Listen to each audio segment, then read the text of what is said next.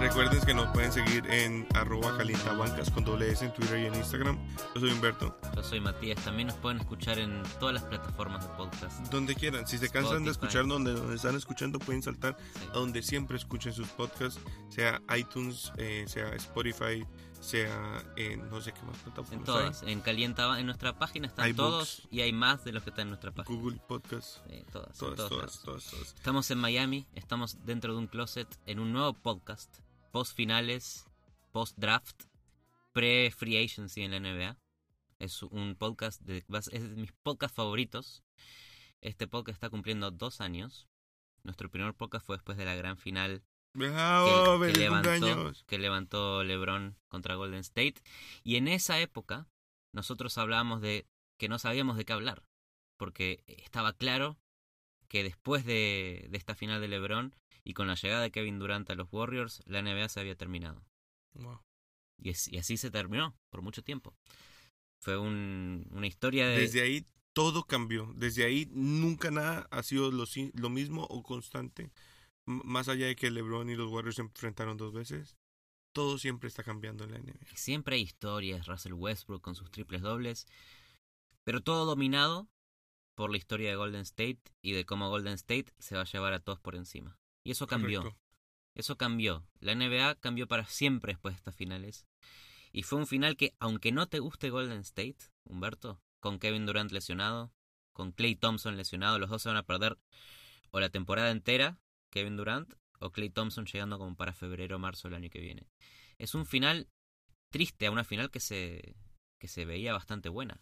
Sí, mm, mm, eh, lastimosamente nos privamos de ver a Kevin Durant contra Kawhi Leonard en estos últimos dos o, o posiblemente tres partidos. Un cuarto vimos, ¿no? Vimos menos de un cuarto y Kawhi está jugando mal. Nunca vimos el duelo, el duelo, duelo. Y Durant metió 12 puntos, una cosa así. 12 puntos como en dos minutos, una vaina así absurda. Pero al final del todo creo que el campeón es justo. Ya sí vamos a empezar a hablar del- de las finales. Una cosa, sabemos, ya sabemos quiénes fueron los Finals MVP, sabemos quién es el campeón, sabemos quién, quiénes fueron todos los drafteados y aún no sabemos quién es el MVP de la temporada. Es una- un desorden de la NBA. ¿Por qué no sabemos estos Por favor, antes? Adam Silver, haga algo al respecto. qué molesto. O sea, o sea, estas cosas ya deberían, por lo menos al final de la temporada, creo que ya, ya es irrelevante quién es el MVP, ¿no? Pero bueno, vimos unas finales, a pesar de todo, reñidas, porque los partidos ninguno fue por más de 20, 30 puntos. Eh, el ganador es justo. De pronto no es eh, lo más bonito de ver. Y obviamente es horrible saber que se van a perder eh, temporadas enteras dos jugadores de esta calidad. Pero el, ganador termina siendo el equipo que jugó más fuerte, que fue más intenso los, los 48 minutos de cada partido. Y para mí me- merecido en cuanto a los que jugaron, eh, cuál fue el mejor equipo. Y creo que una de las cosas clave de Toronto, Humberto, es el manejo, ¿no? La- el contraste con las lesiones de Golden State es el manejo de minutos de Toronto. Porque Claro. Kawhi Leonard llega a la final de la NBA, lastimado y todo, ¿eh? Pero después de una También, temporada regular, de las piernas. pero en la temporada regular no jugó eh, back-to-backs. Sí. Tenía partidos de descanso de vez en cuando. Y eso es algo que él mismo dijo que le sirvió un montón para llegar fresco y dentro de todo sano para jugar a, a la final de la NBA. El fin. El fin de una era, de una dinastía de, de la Claro. NBA que, que hemos puesto con estas últimas finales. Y como ya fue el draft, ya de verdad empieza una nueva era. Ya se empieza así, a, a ver otro panorama en la NBA. No se sabe quién va a ser el campeón del año que viene, eso es lo que queremos decir. Porque hace tiempo venimos diciendo que va a ser Golden State. Obviamente, Las Vegas empezó este año y los, ¿Quién está y? Golden- los Lakers. Y, No. Golden, y Golden State está como de 15, una vaina así. Que yo creo que como en 5 años no veíamos eso. De 15 Golden State. Impresionante porque siguen teniendo por lo menos 3 All-Stars y un Finals MVP entre los Sí, y jugadores. se supone que Clay vuelve para los playoffs. ¿No? No sabemos cómo, con re- recuperando, pero Claro, sin podría ritmo, volver. o sea, vuelve como volvió Boogie esa temporada que va a tener uno, dos, tres partidos buenos, pero no. Pero hace no, pero acuérdate que. Clay tira. No, no, no pica la pelota. Puedes esperar quietito. quieto, Tira Tira quieto. quieto. Bueno, sí. Vamos a ver. Así volvió Clay. Que yo creo que también eso fue eh, el gran error. Aparte de la irresponsabilidad de los Warriors. De poner un jugador que vuelve de las prácticas un día y ya listo a jugar. O sea, por más de que quiera, obviamente le preguntas a un jugador, siempre te va a decir que quiere. Entonces, sí, no, él quería. Obviamente él quería, los jugadores siempre quieren. Clay Thompson quería jugar ese partido que estaba jodido. Mientras esperaba en el camerino, estaba haciendo, estaba, estaba saltando y manteniéndose caliente. Ya está, no se puede cambiar. Quería volver a jugar. Si el papá, el papá es el que le dijo, vos no vas a jugar más. Porque el cuerpo médico estaba intentando, Clay quería volver. Incluso volvió a, hacer sus tiros porque sabía que si no los hace, no puede volver. Con Durán fue una irresponsabilidad y si hay alguien a quien culpar por la lesión, yo creo que es totalmente el cuerpo médico y Stephen Kerr. Y si Kevin Durant termina yéndose por esto, es lo mismo por lo que se fue Kawhi en los sports. Solo digo. Ok, bueno, un rant ahí. Eh, yo me quiero concentrar en el futuro, porque esta última temporada Ok. para mí no fue una muy buena. Como fan de los Pelicans, vi eh, la segunda mitad de la temporada. vos estás emocionado. vos Sí, estás emocionado. emocionado. Yo te quiero hablar del draft, Humberto, no de las finales. Ya entendí. Eh, Mira, toda esta última temporada se vino hablando de dónde mierda va a ir Anthony Davis. ¿Dónde va a ir Anthony Davis? ¿Dónde, dónde, dónde, dónde? Y fue una temporada perdida, en donde aparecieron personajes como. Julius Randle, ¿no? Que, que aparecen como Drew Holiday, líderes del equipo. Pero fue una temporada imposible de ver. Sabías que estabas viendo algo que se iba a desarmar en cualquier momento. Sí. Y cuando llega la, la noche de la lotería del draft y los Pelicans tenían, no me acuerdo qué porcentaje, pero como puesto número dos en chances de ganar la lotería, estaba en un tren del aeropuerto, estaba en un tren y la vi en vivo en el teléfono con alguien de Los Ángeles que, que festejó. Primero todo festejó porque tenían el cuarto pick y después festejó mucho más porque los Knicks no habían quedado primeros ¿Eso qué significaba? el odio, ¿no? El odio entre New York y los Lakers. Pero eso también significaba que los que habían ganado la lotería eran los Pelicans. Como en 2012, con Anthony Davis, donde también se perdió a Chris Paul, se perdió una figura y se ganó a otra casi inmediatamente, volvió a pasar lo mismo. Y obviamente es parte del azar de, la- de las pelotitas de ping pong del draft. Claro. Quiero decirte algo antes de que nos des tu opinión de todo lo que pasó después. Sí.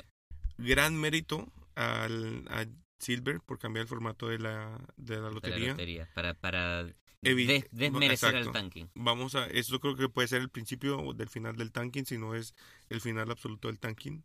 Ya no hay motivo por el cual eh, querer ser el último equipo de la NBA. Bravo, aplausos. Muy bien.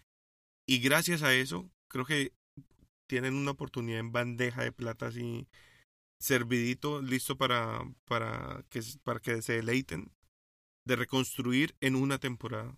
Sí, es que ya básicamente, a ver, el draft, hab- hablando en serio del draft, el primer pick obviamente, lo sabíamos todos, iba a ser Zion Williamson. La figura de Duke de la universidad, lo único que alcanza para entender a Zion Williamson es verlo jugar. No escuches hablar de Zion Williamson, mirá dos o tres partidos de él, con eso alcanza. Es un monstruo físico, es una bestia. Muy inteligente, elige bien las jugadas, tira bien de tres, o sea, puede mejorar muchísimo todavía, pero tiene la intención y lo hace y los mete. Es inteligente en cuanto al juego, sabe dar pases. Estuvo Colabora, toda juega una para temporada eh, siendo entrenado por Coach K en la Universidad de Duke, jugando con un compañero que fue Claro. el pick número 3 del draft. Y tuvo toda la oportunidad de haberse sentado, o sea, después de esa lesión que tuvo en el torneo, antes del torneo, ya tenía el pick número uno asegurado y decidió igual ir al torneo y jugarlo y llegar a semifinales o, Sí. octavos de final. No sé, llegó lejos. Eso muestra las ganas de ganar que tiene este jugador, la actitud, que eso yo creo que es también 40% de lo que buscas. Y la emoción, ¿no? Cuando lo eligen del draft, que se larga a llorar diciendo, por fin llegó este momento. Él ya sabía Sí, sí. que iba a ser elegido primero. Él ya sabe que es uno de los mejores primeros pick en los últimos 10, 15 años. Lo sabe. Lo sabe. Pero igual lo siente como un chico de 18 años. claro. Y, y eso es Que parte está feliz de estar ahí. está feliz, obviamente. Y eso es, eso es lo que cubre emocionalmente Zion Williamson en un equipo como Nueva Orleans, que pierde una estrella que estuvo muchísimos años sin ganar. Parte culpa de él, parte por culpa del, del, eh, equipo médico, parte por mala suerte, por millones de cosas, mala organización. Y Anthony Davis nunca logró recibir ese amor de, de la gente de Nueva Orleans, como sí lo tuvo Chris Paul al principio. Zion Williamson ya se nota que por el tipo de personaje que es, que no le importa más nada que ganar un partido de básquet, ya empieza a ser querido en la ciudad. Y volviendo a hablar de lo, lo que habías dicho, ¿no? Lo rápido que construye Nueva Orleans su, su reconstrucción. Porque ¿cuál fue el trade? En un trade armaron el núcleo entero que van a necesitar para los próximos años. Es increíble que ya tienen jugadores como Ingram, que está a punto de explotar, si no ya está teniendo temporadas absurdas. Lonzo Ball, draftearon este año a, a Hayes, que va a ser un, ahí va a cumplir el, el rol en el centro que deja Anthony Davis. Alexander Walker, primo aquí de, de... Gilles Alexander. Silva, que es un brasilero que no se sabe si va a jugar en esta temporada o si se queda en Europa. Eh, y después cuatro picks que sobran aún. Ajá. Limpiaron el, contrato de Solomon Hill. Y ahora tienen un contrato máximo de free agency para usar. Entonces, con Anthony Davis tenés a Ingram, que es potencialmente un All-Star. Cartoon jugador de rol. Lonzo Ball no se sabe, pero es un buen jugador. Picks como Hayes, eh, que es de los pivots más rápidos de todo el draft. Alexander Walker, que es uno de los mejores tiradores del draft. Y todavía tenés cuatro picks más de primera ronda para años, años que vienen. Yo te digo. O sea que podés ni siquiera construir Sí. todo tu core hoy. Puedes esperar un año más. darles tiempo. Yo te digo, si Zion tiene un motivo para eh, estar emocionado, es uno, ver lo bien que está actuando el front office del, de los Pelicans, Muy decisiones bien. correctas, Muy bien. y que tiene un grupo de jugadores con los que se va a divertir jugando. Porque Lonzo Ball va a alimentarle, va a tirarle lobs todo el día, que es lo que le gusta hacer. Ingram va a ser un jugador con el cual va a poder repartirse las labores ahí en la pintura y que pueden jugar y complementarse porque Ingram también puede jugar en el perímetro y pueden rotar, pueden eh, jugar mucho al small ball con Ingram de centro incluso y pueden ambos defender cualquiera de las posiciones, entonces los switch van a ser fáciles, pueden estar tranquilos del que va a rotar, o sea, va a ser un equipo con el que se va a divertir jugando ¿Sabes por qué? Esto es lo que me gusta de, de lo que tiene hoy el y, equipo. espérate, y sin presión, porque ya el GM dijo que él es el equipo de Shu. El equipo de Drew Holiday, sí, es verdad. Ve, yo le Prim- la presión. Primero de todo, mención especial a David Griffin, el presidente de operaciones de básquet de los Pelicans, contratado hace dos meses atrás, ganó la lotería, hizo todos los trades bien y ya tiene un equipo armado en nada. Cambió al, esti- al equipo médico, trajo el de Phoenix Suns. Todo esto est- está haciendo todo bien, ¿no? Todo? Era lo- eh, eh, la escapada de Anthony Davis, que podría haber seguido porque ya estaba hecho, solamente generó este efecto positivo de rebote en la organización. Porque la verdad están haciendo todo bien desde que llegó David Griffin. Y a nivel juego, todos estos jugadores que mencionaste, Lonzo Ball, Brandon Ingram, eh, Hayes, Zion Williamson, Alexander Walker, Shrew Holiday, todos estos jugadores defienden muy bien, no hay ningún mal defensor en Sí, todo el sí. equipo. Y Zion Williamson se alimenta del contraataque. Eso va a ser los Pelicans. Muchos robos, va a haber muchos robos. Volcadas de Zion Williamson 6 por noche. Eso es lo que pide Alvin Gentry. En la conferencia de prensa lo que el- lo primero que le dijo a Zion fue si agarras un rebote, corre. No mires para los costados, no se la pases a nadie, corre. Corre. Y anda a volcarla, porque es lo que mejor haces. Y eso le va a servir mucho a Zion, se va a sentir bastante cómodo con el equipo. Y es verdad, no tiene la presión. Tampoco nadie le está pidiendo a Nueva Orleans que llegue a playoffs y que llegue a, a ningún lugar. tiempo, exacto. Hay tiempo y la Tienen verdad un buen entrenador. un buen entrenador en, Al- en Alvin Gentry que se quedó en los momentos más difíciles de Anthony Davis, que aguantó esa situación jodida que, que tenía la organización y por eso también lo respetan y lo quieren los jugadores y juega un básquet que hace cinco años atrás era más visto por las fallas defensivas que tenía y el día de hoy se aprecia porque es básquet moderno, rápido, de Sí. triple, de, de velocidad, que es lo que para lo que de verdad por fin se están armando los Pelicans ahora. Me gusta, me gusta el futuro Entonces, ¿cómo son los cinco que arrancan jugando? de, de mis queridos Pelicans hoy, ¿eh? Porque falta Hoy. a ver si se contrata un free agent. No, si formaran hoy... Tienen ten- cuatro picks más, pueden venir más trades, Sí, ¿no? muchísimos. Un equipo súper joven. Lonzo Ball puede abrir de base con Drew Holiday acompañándolo. Brandon Ingram en, en, eh, de alero. Zion Williamson haciendo lo que él quiera. ¿no? Y Hayes o Shahil Okafor, depende quién, quién juegue titular, Todos jóvenes. corriendo. Son todos jugadores bien jóvenes que prometen mucho Y de verdad, lo que están haciendo los Pelicans no están 100% as- apostándole a que este es el equipo. Claro, yo Si creo no, que puede no entrar un, un centro temporal, así sea, que hagan un trade por uno de estos que tienen un año en un expiring contract, por- porque de pronto Hayes no está listo, listo para ser titular. No, claro, lo- primero, Whiteside por ahí, Fal- no lo sé. que le falta a este equipo es 100% triple y tiro, que es de las cosas más importantes en el básquet. Mm, Eh, ninguno de estos jugadores es un excelente tirador. Alexander Walker tiene ese potencial, pero hay que traer tiradores. Si vos traes a alguien como Brook López, por ejemplo, lo pones de pivota al lado de Zion, le, haces la- le facilitas la vida. claro. Le abrís la pintura para que haga lo que quiera. Pero bueno, que, de nuevo, no están diciendo que este es el rompecabezas armado.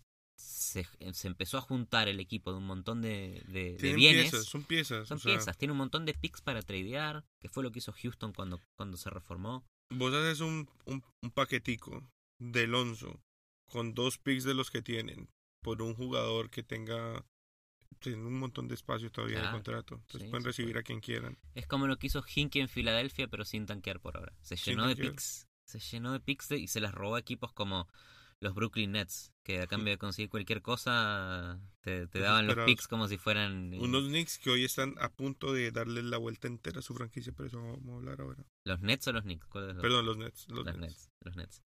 Y esos son los Pelicans, un equipo que en este trade, de verdad, por alguna razón del, del mundo y del universo, se terminaron viendo favorecidos porque el equipo es un equipo nuevo, que es mucho más joven, pero a la organización le dieron la vuelta. A Anthony Davis hay que agradecerle de por vida el bien accidental, el bien colateral que le hizo a los Pelicans sin querer queriendo. Sí.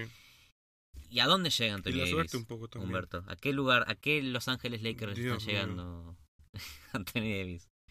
Llegan a un show, ¿no? Los, los Lakers siempre van a hacer un circo. Y Anthony Davis llega al, al circo de LeBron. ¿Cuántos meses tardó este trade en, en hacerse?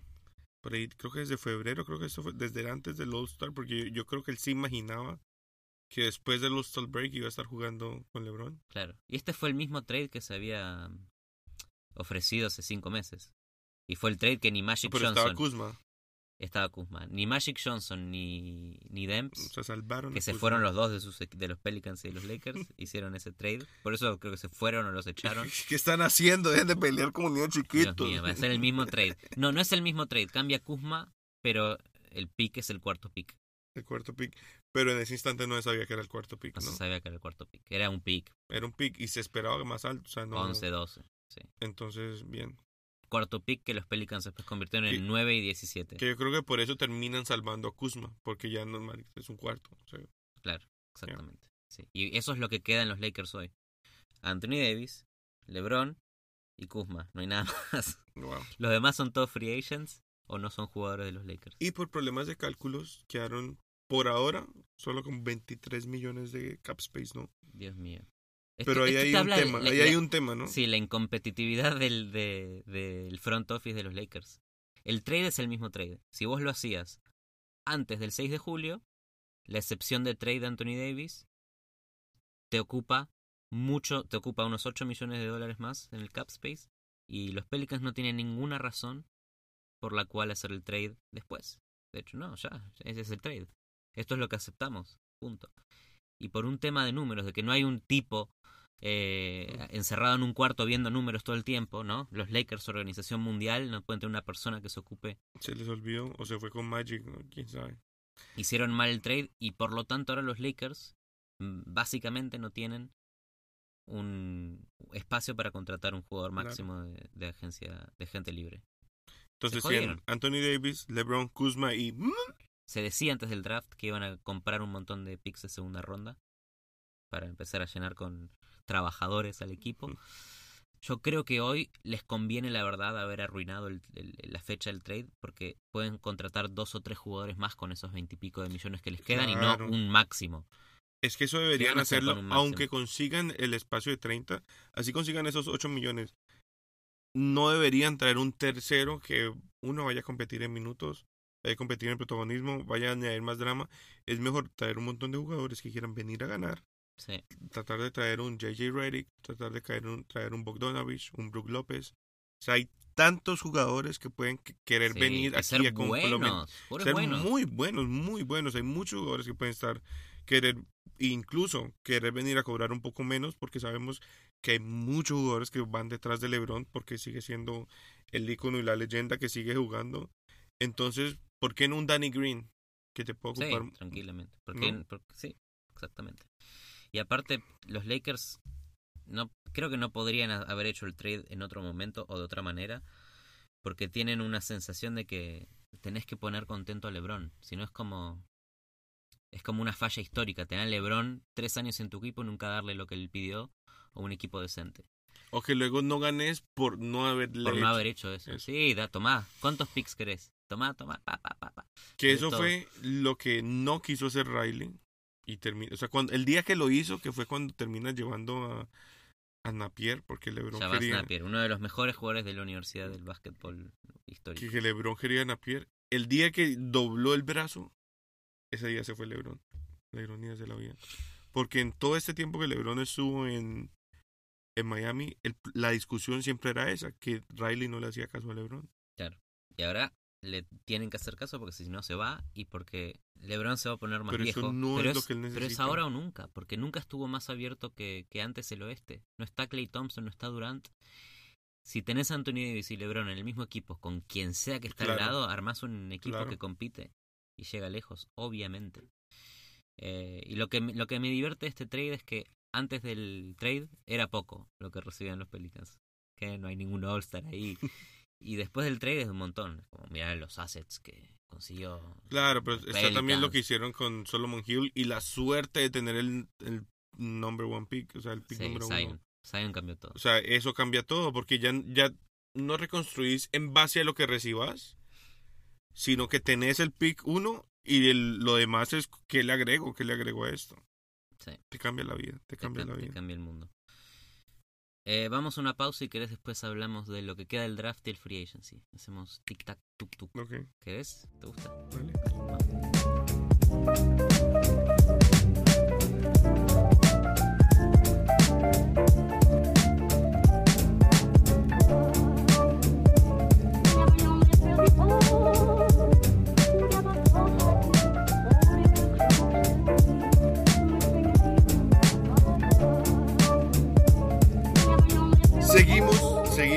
Porque hay un montón de sangre nueva en la NBA. 59 elecciones más en el draft tuvo Humberto. No solo es Zion Williamson. No es solo Te, Zion. te informo. Y yo creo que es una de las clases con más jugadores que vale la pena Yo seguir todo- porque tienen historias te- interesantes. Todos los años te escucho decir lo mismo. No es lo mismo. Que no este es draft está lleno de jugadores. Todos los años decir lo mismo. Pero es que de verdad está Todo- subiendo el nivel porque el año pasado vimos que muchos jugadores que de- de- eh, resultaron ser muy buenos y, es, y esta vez hay más.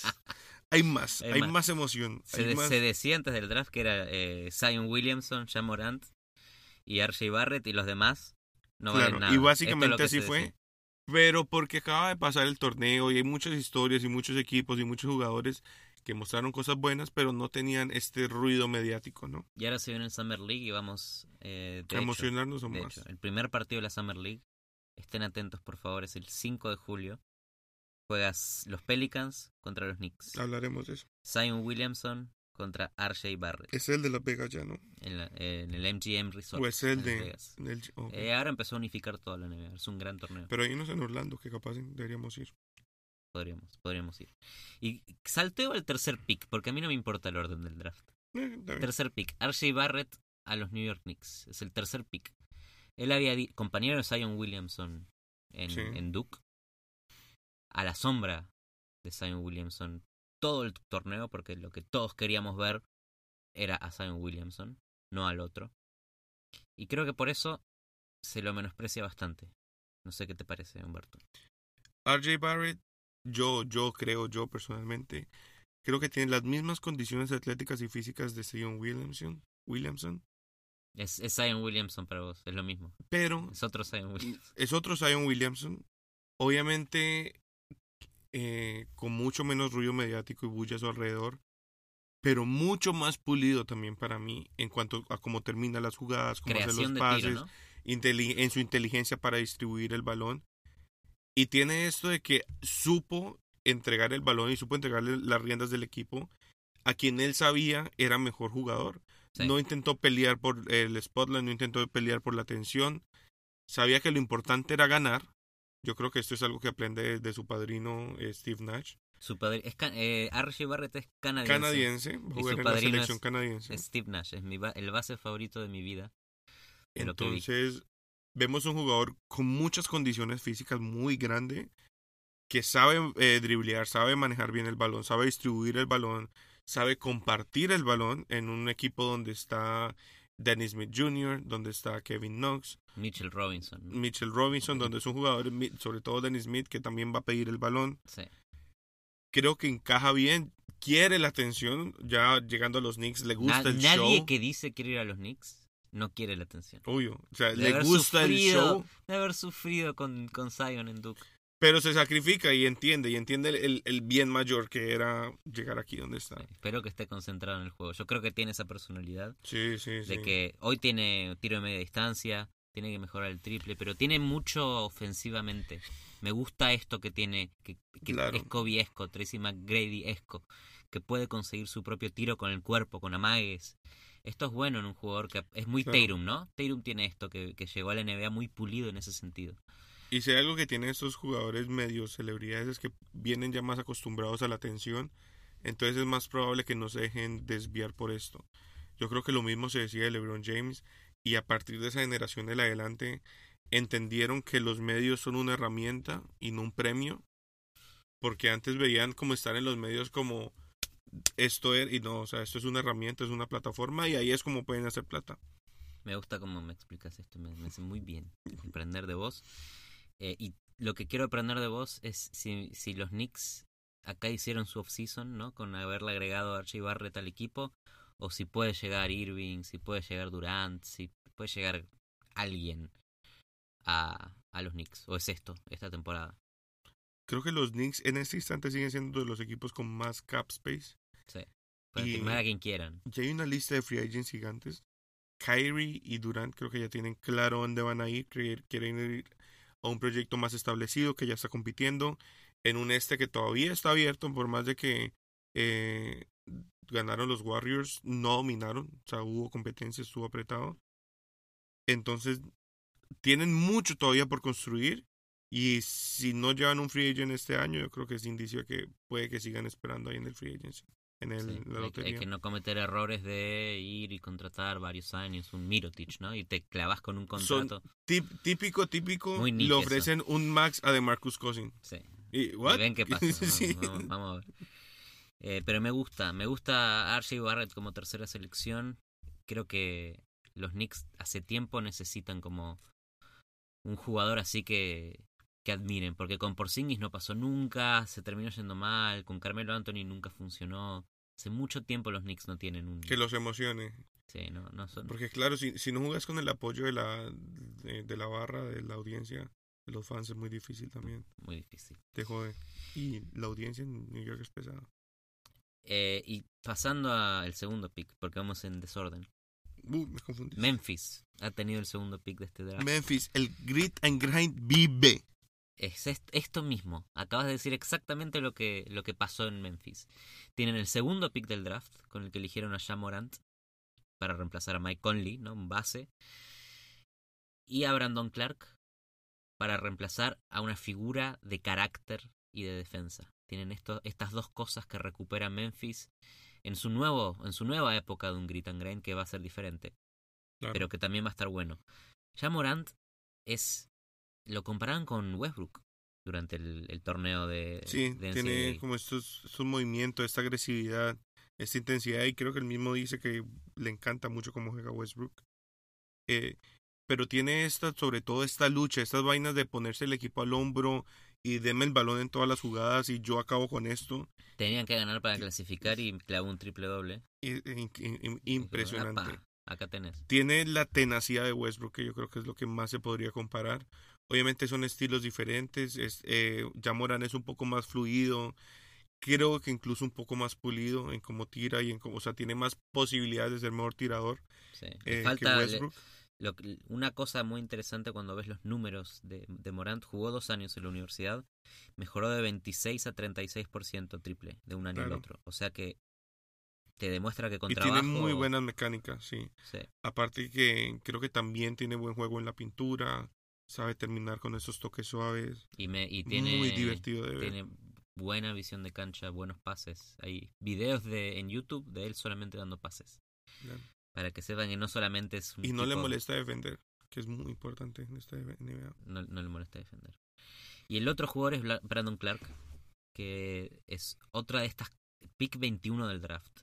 Para muchos es el robo del draft, Sí, cayó bastante. cayó bastante, pero porque Yo pensé que iba a ser el pick de Miami que tenía el 13. No. no fue nunca. No fue nunca. Este, este chico jugó en Gonzaga eh, con, con Rui Hachimura, otro de los jugadores drafteados, y lo que determinó el estilo de juego de Gonzaga esta temporada fue la defensa en zona que hicieron todo el año, liderada por Brandon Clark. Un tipo que podía switchear, y lo va a hacer en la NBA, a cualquier posición de- del básquet. Es medio Draymond Muy Greenesco. grande. Es O sea, grande, eh, te pone... no de eh, altura, sino el wingspan que tiene. Es el larguísimo. wingspan es la altura de brazo, de índice a índice. ¿no? entonces cuando sos Extendido. así de grande, puedes defender de centro a point guard tranquilamente, perímetro en la pintura. Impresionante este jugador. Quería mucho que fuera Miami, cada hasta el 21. Bien para Memphis. Se llevan a un pitbull. A un pitbull y que estos dos jugadores, eh, Moranti y, Jaren, y, y Brandon Clark, van a entrar bien con Jared Jackson. También. Con Jaren Jackson de, de- del mismo equipo de, de los Grizzlies. Y tiene una especie de complemento interesante. Porque Jaren Jackson lo que hace es tirar bien de lejos y en defensa defender el, la pintura. Por contraste, Brandon Clark puede penetrar al aro y en defensa defiende más el perímetro. Ok, se Se pone cuerpos. Es muy lindo complemento. Claro. Muy y lindo creo complemento. que al salir de, obviamente, de Gasol y de Conley, tienen, liberan mucho espacio en el salary cap.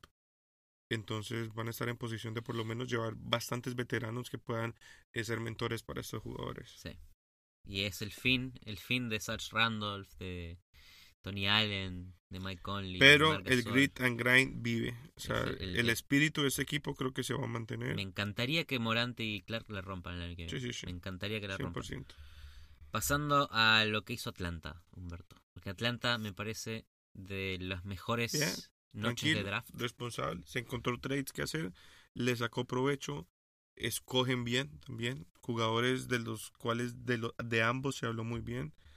Eh, primero consiguen el, el pick este de que era de los Lakers que pasó a los Pelicans que termina Eh, siendo de ellos. Trade de trade de trade. Terminan con el cuarto pick de Andre Hunter. Y luego hicieron otro trade y terminaron con Cam Reddish. Son dos jugadores que quizás de Andre Hunter no, no, no estaba eh, con la predicción tan alta de, de quedar cuarto en el draft, pero lo agarra Atlanta porque hace... Hay dos filosofías en el draft. O elegís un jugador que necesitas o elegís al mejor que hay. Atlanta es una especie de híbrido acá. Eligió a lo mejor que, que estaba disponible que le entre bien a Trey Young. ¿Qué es lo que puedes hacer cuando tenés un pick tan alto? Sí, O sea, a esa altura todavía hay muy buenos jugadores en cada posición. hay de todo. Entonces escogen el mejor jugador de lo que necesitaban. Está bien. Sí, y, y de Andre Hunter no es que eh, sea uno de estos jugadores que vos decís, llega un equipo y domina, domina el partido y toma el control, y eso está bien si termina cayendo en un lugar como Atlanta, en donde quien tiene que hacer eso es Trey Young. Y eso está muy bien. Puede estar Hunter esperando en el rincón para tirar eh, triples, para cumplir su rol en la defensa, y casi que lo mismo puede hacer Reddish. Y se complementan bien con Young y con John Sí. Collins, que es el otro que está ahí en Atlanta. Es un buen equipo joven que Claro. empieza a armar Atlanta y creo que es el equipo para mantener, de verdad. Te muestran que hay un proceso serio porque no están acumulando assets para luego tradearlas, sino que quieren armar un, Sí. un núcleo para construir y armar un proyecto serio. Entonces, bien por Atlanta, que históricamente han podido desarrollar bien sus jugadores. Paul Millsap salió de ahí jugando muy bien, Shorter también. Eh, en esa época, cuando jugaban en, esa, en ese Atlanta, eh, o sea, competían, llegaban a playoffs y les iba bien. Sí. Todo con jugadores desarrollados. Entonces, creo que saben hacerlo bien y tienen un núcleo para entretener a los fans un rato. El, el, el GM ahora de, de los Hawks de Atlanta estuvo en Golden State. Tiene la filosofía, la maquineada de Golden State y vos podés Muy ver bien. similaridades en Trey Young con Curry, en Werther con Clay Thompson, ahora en DeAndre Hunter con Harrison Barnes. Hay una identidad Ok. de Interesante. hay una identidad armada en, en el nuevo Atlanta. Me gusta, me gusta Atlanta. ¿Qué más? ¿Qué más? ¿Qué más qué más picks quieres hablar, eh, Humberto? Porque hay muchos, hay eh, 60 en total. Hay 60. eh, hablemos del pick de Cleveland, que le hacen una apuesta interesante con otro. Darius Garland, Claro, pick draftean, número 5. draftean otro point guard teniendo a Sexton. Muchos dicen que pueden ser el nuevo Dame Lillard y CJ McCollum. Pero es que son muy similares en estilo de juego. Y otra cosa es que CJ llega al equipo de Lillard cuando ya estaba establecido, cuando ya funcionaba Lillard liderando y él llegaba a complementar. Sí, Sexton no tiene eso armado. Están empezando No, juntos, entonces es muy probable que terminen compitiendo por el puesto más que ayudándose y jugando juntos. Esto pasó Vamos la temporada pasada en- de alguna manera, aunque no es base. Luka Doncic tuvo esto con Dennis Smith Jr. en Dallas la temporada pasada, en donde Dennis Smith Claro, controlaba el partido, tenía la pelota en las manos todas las jugadas, y llegó Luka Doncic, y obviamente Luka Doncic hace bien eso. sí. Y Dennis Smith Jr. sí, que estaba muy contento, eh, mejorando el porcentaje de triple, tirando abierto en la esquina. Se Ni él quería estar en Dallas, ni Dallas quería a Dennis Smith Jr. Se terminó yendo a los Knicks. Creo que esto es una apuesta de Cleveland para a ver si puede levantar a Sexton o a ver si lo reemplaza. Así es Sí. simple. Pero vos qué le decís a, a- a tu rookie? Hey, mirá, drafté a alguien como vos. ¿Qué, qué, cuál es el mensaje que le das a, a tu jugador? Tampoco es motivador, ¿entendés? A no, ser que, que- a no ser que quede claro que viene a salir de la banca, que no creo que es lo que vos querés siendo drafteado como... Pero tampoco, el, que juegue mejor va a ser el titular. Y Claro, punto, e- es esa va a ser la mentalidad del que llega, no va a venir a entender un rol y a compartir un rol, que ese es el Sí. problema. Ese es el problema. Eh, pick número 6. te quiero contar algo de Jared Culver, ¿Qué pasó? de Minnesota. Culver es un jugador que es muy inteligente, ¿no? Es un, es un escolta que tiene un- es la misma altura de Manu Ginobili, pero con el doble de altura ancha. Es muy inteligente en el juego. Me hace acordar a a Manu por ciertas cosas que es la inteligencia ofensiva que tiene. Que siempre es una buena jugada, que siempre sabe cuándo cortar al aro. Y esto no lo tiene Wiggins. Y esto sabemos todo, el- todo el mundo sabe que el verdadero líder eh, en la cancha de Minnesota es Carl Anthony Towns, no es Wiggins.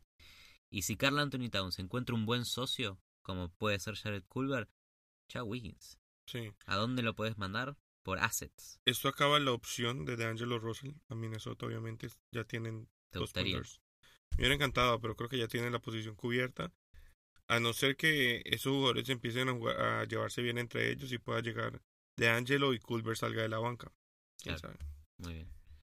Pasando, a otro- hacemos un repaso rápido de lo que Cortico, queda. cortico. Kobe White a los Bulls. ¿Qué opinas, Humberto? Kobe White. ¿Quién es Kobe White? Kobe White es este jugador que se emocionó mucho cuando draftearon a su compañero. Es lo único que se Es un base que tira triples. Es un base que tira North triples. Carolina, eh, buen pedigree. Va a Chicago. Va a Chicago, en donde va a, a- a- es bueno distribuyendo la pelota y haciendo jugadas. Y es bueno tirando triple. Y eso le va a venir muy bien a Mark Cannon. Le va a venir muy bien a Wendell Carter Jr. Y a- también a Zach Lavine. Es Muy mucho bien. mejor eh, pieza de los Bulls de lo que estuvo siendo Chris Dunn esta última temporada. Y también puede ser el fin de Chris Dunn en los Bulls si, si juega bien Kobe White. Más movimientos. Y tienen mucho espacio los Bulls. Ojo Muy con los. Bulls. En el 9. ¿Qué otro? No, el que vos quieras hablamos. Hablemos de Phoenix. ¿Qué pasó en Phoenix? En Phoenix. Yo no sé lo que está pasando en Phoenix. Para mí, los Suns Desespero. le sacaron el título de peor organización de la NBA a los Pelicans y a los Kings. El dueño es odiado por su comunidad. Pasaron por, quin- por cinco directores técnicos los últimos cinco años. Echaron a Igor Kokosov, el, técnico de Luka Doncic en Eslovenia.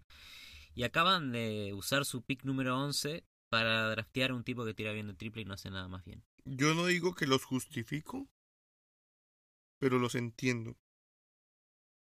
Creo que entendieron eh, que necesitaban llevar gente para competir hoy, no para desarrollar.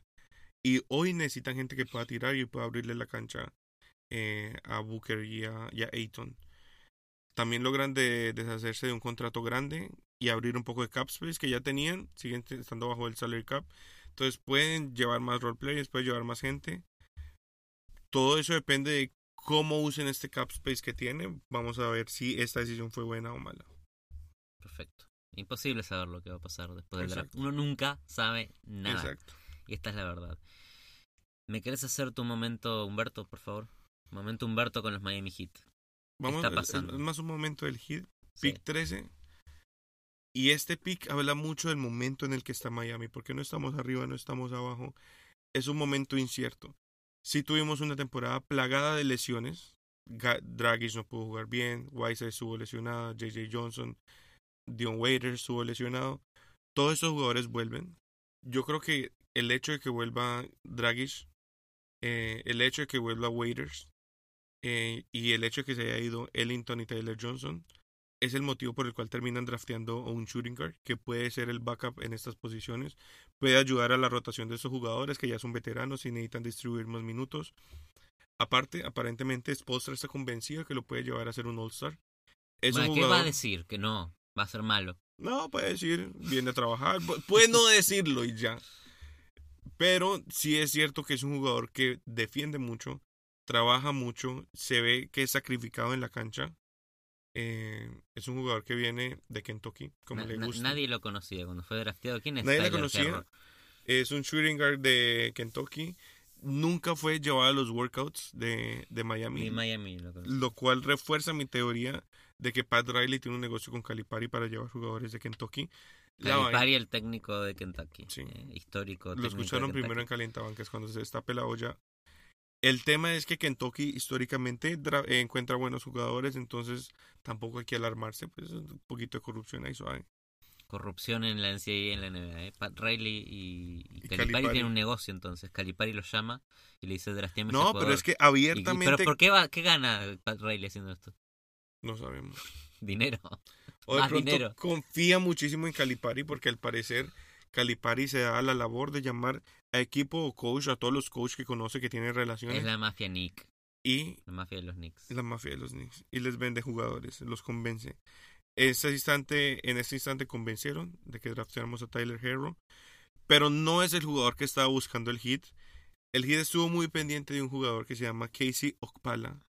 Es un jugador que estuvo muy muy bajo en el radar de la mayoría de equipos porque en su primer año, aparte de, es un sophomore, un jugador de segundo año, era un poquito más pequeño, no tiraba tan bien. En su segundo año crece, se desarrolla, pero mantiene estas habilidades de guarda, estas habilidades en el perímetro.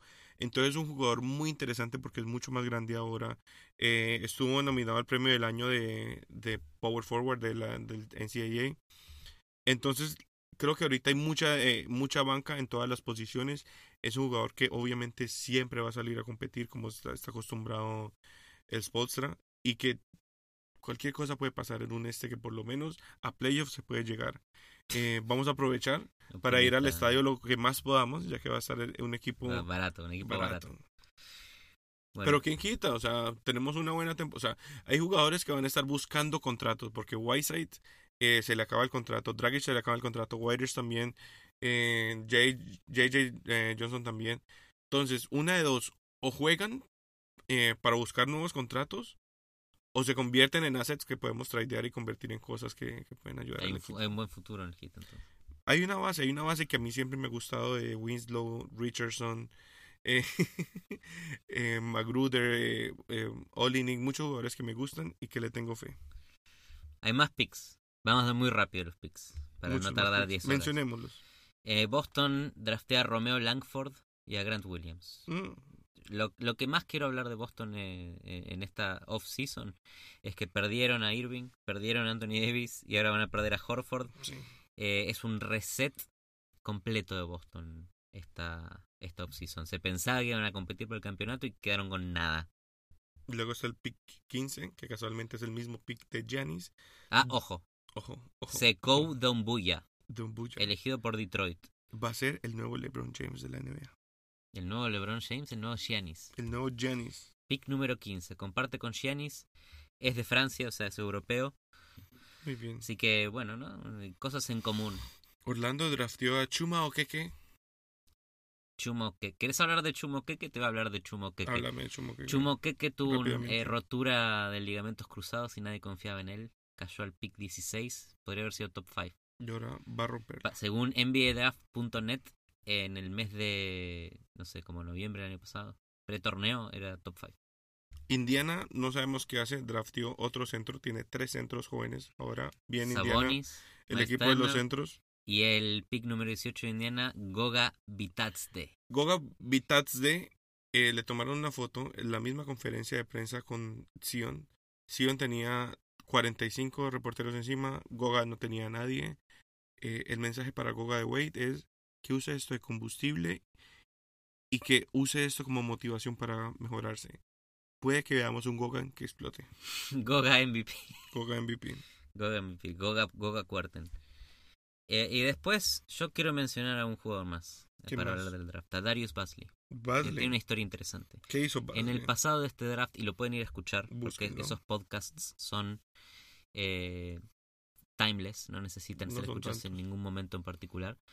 Hablamos de la corrupción en la NCAA y de cómo los jugadores jóvenes de verdad quieren ganar plata y ser profesionales y quizás saltar a la G League de la NBA o ir a Europa. Bueno, Darius Basley no hizo ninguna de esas cosas. Eh, se fue a trabajar como, como pasante de New Balance por un año. eh, cobró un millón de dólares. Por ahí, estar sentado en la oficina, picar la pelota, sí, no, este zapato hacerlo así, este no, cambiar el cordón. No se sabe para qué fue a New Balance, pero bueno, ganó un millón de dólares en el proceso y quedó 23, puesto 23 en el draft. Vamos, vamos, Darius. Creemos la revolución. Creemos en la revolución. Y aparte del draft, Humberto, hay un último tema que quiero hablar con vos, que es el, lo que sigue del draft, El free agency. el free agency. ¿Qué vamos a hacer? El free agency es un efecto dominó. Donde, cuando Kawhi o Kyrie o Clay Thompson o, o Kemba el primero que decida, hasta Kemba Walker puede decidir a dónde va, va a generar un efecto dominó en los demás, Correcto. ¿verdad? Y al generar un efecto dominó en los demás, se, eh, las piezas van a empezar a caer y van a decidir si juegan juntos, si juegan separados, etcétera, etcétera, etcétera. Pero acá vamos a hacer un juego que no es un efecto dominó, es un draft. Vamos a hacer un draft de free agents, ¿verdad? Mira, estás escuchen que está anotando Eso es serio. Es un draft de free agents. Y vamos a draftear cinco cada uno, a armar un equipo cada uno y, para cuando firmen estos jugadores en sus equipos, Cinco jugadores nada más. quien haya acumulado más salario de contrato de estos jugadores gana el- la apuesta. Y te apuesto a ir a ver un partido en Miami Heat. Contra el rival que vos El quieras. rival que vos quieras, ok. Tiramos la moneda. Tira, tira la moneda. Este, este lado o este lado. Ese lado. Este, ok. Gané. Gané. Acabo de ganar y voy a elegir primero en el draft. Ok, hay muchos jugadores. Eh, voy a empezar por, aunque esté con, con el tendón de Aquiles roto, voy a elegir a Kevin Durant porque no dudo que le den un máximo. O sea, donde vaya le van a dar un Donde max. vaya le van a dar un máximo. Es la única manera de convencerlo. Ok, yo creo que lo mismo se puede decir de Kawhi Leonard. Lo mismo se puede decir que Leonard. Ok. Pero ¿vas a tratar de armar un equipo o vas a tratar de ganar plata nada? Va a tratar de ganar plata, of course. Ok, Kyrie Irving es mi segundo jugador. Kyrie Irving es tu segundo jugador. Sí, que para mí, para mí termina quedando en Brooklyn. Es lo que Mi- yo creo que va a Mi pasar. siguiente jugador es de Angelo. De Angelo Russell. Ok. Hablamos un poco estos, de estos jugadores. ¿Dónde va Kawhi y dónde va De Angelo? Ah, hay que decir obviamente dónde bueno, un van. poquito, ¿no? Yo digo que Kawhi se queda en. Toronto, claro, porque eso puede ser el tiebreaker. Kawhi se queda en Toronto. Yo creo que Kawhi, eh, o sea, tienen para construirle más. Tiene, o sea, ya saben que compitieron, ya saben que funciona. Saben que tienen más techo porque los jugado- tienen jugadores jóvenes que pueden mejorar. Para mí Eh, no, para mí se va a los Clippers. ¿Se va a los Se va a Clippers? los Bueno, Clippers. está bien. 100%, se va a los Clippers. De Angelo, yo creería que se va a los Lakers, aunque no quiero que lo haga. Con LeBron y con Anthony Davis. Sí. Un lindo equipo sería, ¿eh? Y hubo un videito por ahí donde él decía que su all-time team de toda la historia incluiría a Anthony Davis y a LeBron James. Sí, dale, yo también. Sí, yo, también, a, los que quiero jugar. Para mí Durant se, se va a los Brooklyn Nets junto con Kyrie Irving. Kyrie Estos dos jugadores que elegí van a terminar en Ok. los Nets. Ambos. Yo mi siguiente jugador, porque creo que se merece un max, porque creo que se lo van a dar, es Al Horford. Al Horford. mm. Dudo, dudo con tu Al Horfordismo. Para mí, Clay Thompson va a volver a Golden State. Lo van a proteger. Va a ser. far- eh, y lo tienen que proteger. Después de una lesión así, Claro. el hecho de que Bob Myers, que es el, el- el presidente GM de Golden State, dijo, le voy a ofrecer un máximo a Durant y a Clay Thompson. Esto es lo mejor que podría haber dicho, porque sí. le apuesta toda la recuperación que necesiten con un contrato máximo que no quizás no tengan en otro lado. Y, espérate, y antes de, de pasar al siguiente pick, te voy a decir a dónde, y te va a gustar a dónde se va a ir Horford. Ok. A los Pelicans. No, no, no. Yo no quiero pagarle. a Le, le puedo dar un año. un Horford. año. Sí, un año. es- Un año te doy un 12 millones y no me pidas más. Necesitas un centro. Ok, ok, tampoco es el momento de tener un Horford en el equipo. Aunque no vendría mal, no vendría mal. Hay que ver, hay que ver, hay que ver, hay que ver. ¿Quién escoge? Eh, Julius Randle. Escoges a Randall, o sea, ya a Julius Randle que declinó su opción Dios con mío. los Pelicans. Ok, La declinó, tu- tuvo un año increíble. Zion Williamson va a jugar en la misma posición que jugó el, el año pasado. Va a jugar. ¿Dónde va? ¿Dónde va Julius Randle? Uy, no sé dónde va. No sé, no- sé Te dónde tiraste el agua, man. Yo no sé dónde va, pero donde vaya le van a pagar bien. Y va a ir a los Clippers. Se va a ir a los Clippers. Tiraste el Ah, no, sí, bueno, bueno. eh, ¿Quién sabe dónde va a ir Julius Randle? Es, es- es la última pieza del efecto dominó. Pero bueno, para mí ter- termina en los Clippers. Yo me voy a hacer, o sea, ¿dónde van los jugadores? Es una incógnita en el hijo de que estamos tirando cualquier cosa. Pero yo creo que Jimmy Butler, Jimmy Butler, que va a entrar en mi en mi en mi 5, Sí, le van a dar un máximo. va a ir a los Rockets. Ah, se va. Ok. Muy bien. Yo tengo uno, dos, tres. Mi último jugador, ok. Kemba Walker. ¿Quién va? Ok. Kemba Walker eh, firma un máximo Supermax. O el, el Supermax que tenga disponible en Charlotte. En Charlotte. Sí. Se a queda. Charlotte. Se queda en Charlotte. No va a los Lakers a agarrar un descuento. Y, y a ver cómo forma mi equipo. Kemba Walker, Kyrie Irving, Clay Thompson, Julius Randle y Kevin Durant. No hay pivot, pero hay todo lo demás. Te gano. Yo no sé a quién poner ahorita. Esto es un wildcard ni el hijo de puta, pero yo estoy 95% seguro de que los Suns le van a dar un max a Kelly Oubre. A Ubre. A mí me gusta este jugador, ¿eh? Es un, eh, un alero que hace todo bien, nada mal, pero nada muy bien. Y están desesperados, entonces yo aquí le estoy Pero eso no es apostando un al max, max. no es un max que libre. Bueno, en fin. Eh, Durant, Irving, Clay Thompson, Randall y Kemba Walker contra tu equipo con Al Horford, Kelly Oubre. Kawhi, DeAngelo Russell, Al. Horford, Jimmy Butler y Kelly. Oubre. Recuerden que esto no es un fantasy draft donde vamos a hacer puntos y vamos... No, esto es quién cobra más plata. Y acordarte que hasta hace poquito el jugador mejor pagado de la liga, de la liga era Mike Conley. Es verdad, es verdad. Y Tyler Johnson tiene un es contrato. de quién está en el momento adecuado, en el lugar correcto, con la plata correcta. Ejemplo, Tyler Johnson, 19 millones. Acaba de aceptar su opción de jugador. Eh, de Marcos Cousins, 5 millones. Yo le tengo más fe es a todo. que Kelly Oubre le, le den unos 25, a que Julius Randle de pronto coja un pay cut y se vaya a un, un equipo más grande a competir. Se vuelve a, lo- a los Lakers. Una vaina así. No, me, no se me haría loco. Ay, ay, ay. Jimmy Butler, donde vaya a dar un max. Al Horford, donde vaya a dar un max.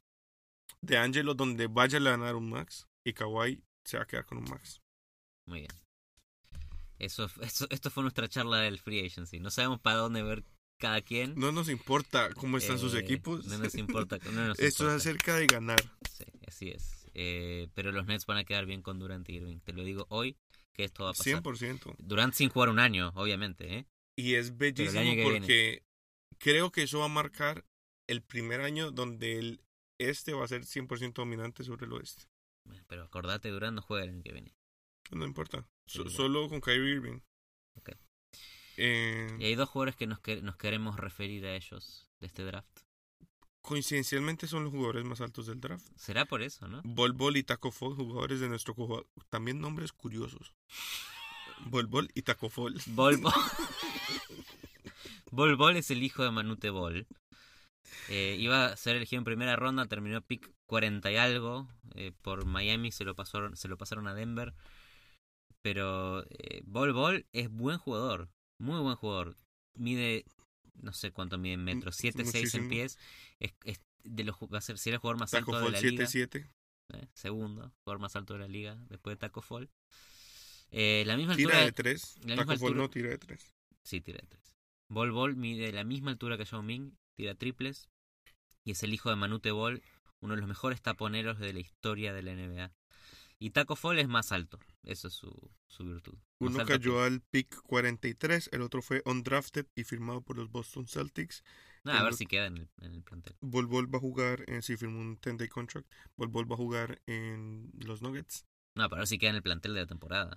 De- Bol Bol sí, o sea, Bol Bol es second round. No, Taco. Ah, Taco Fall sí, firmó un contrato de 10 días.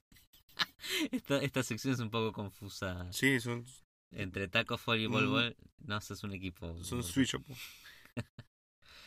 Y bueno, ¿qué más querés agregar a, a- esta charla? No, ha sido una charla muy amena. Creo que hay buenas predicciones. Que ojalá no nos eh, persigan. ¿Dónde nos pueden seguir, Humberto? Síganos en arroba calientabancas con doble S. En Twitter y en Instagram. eh, y chévere. En Y todas sí, las, sí, cualquier plataforma que nos escuchen. Síganos también. Compartan, Suscríbanse. compártanos, háganos un review de las estrellas que quieran y coméntenos También quién lo- sale campeón de la temporada. los que viene. invitamos a que hagan el mismo juego que acabamos de hacer. Invi- envíenos los cinco jugadores que escogerían ustedes. eh, y a ver quién gana.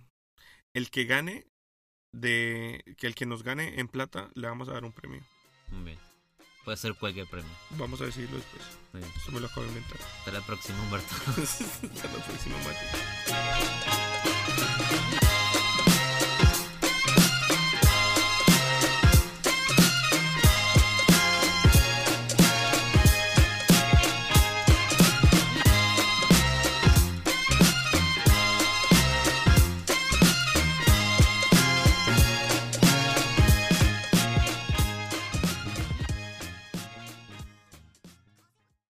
Hacer una pregunta. ¿El logo de la NBA debería cambiar? ¿Sí o no?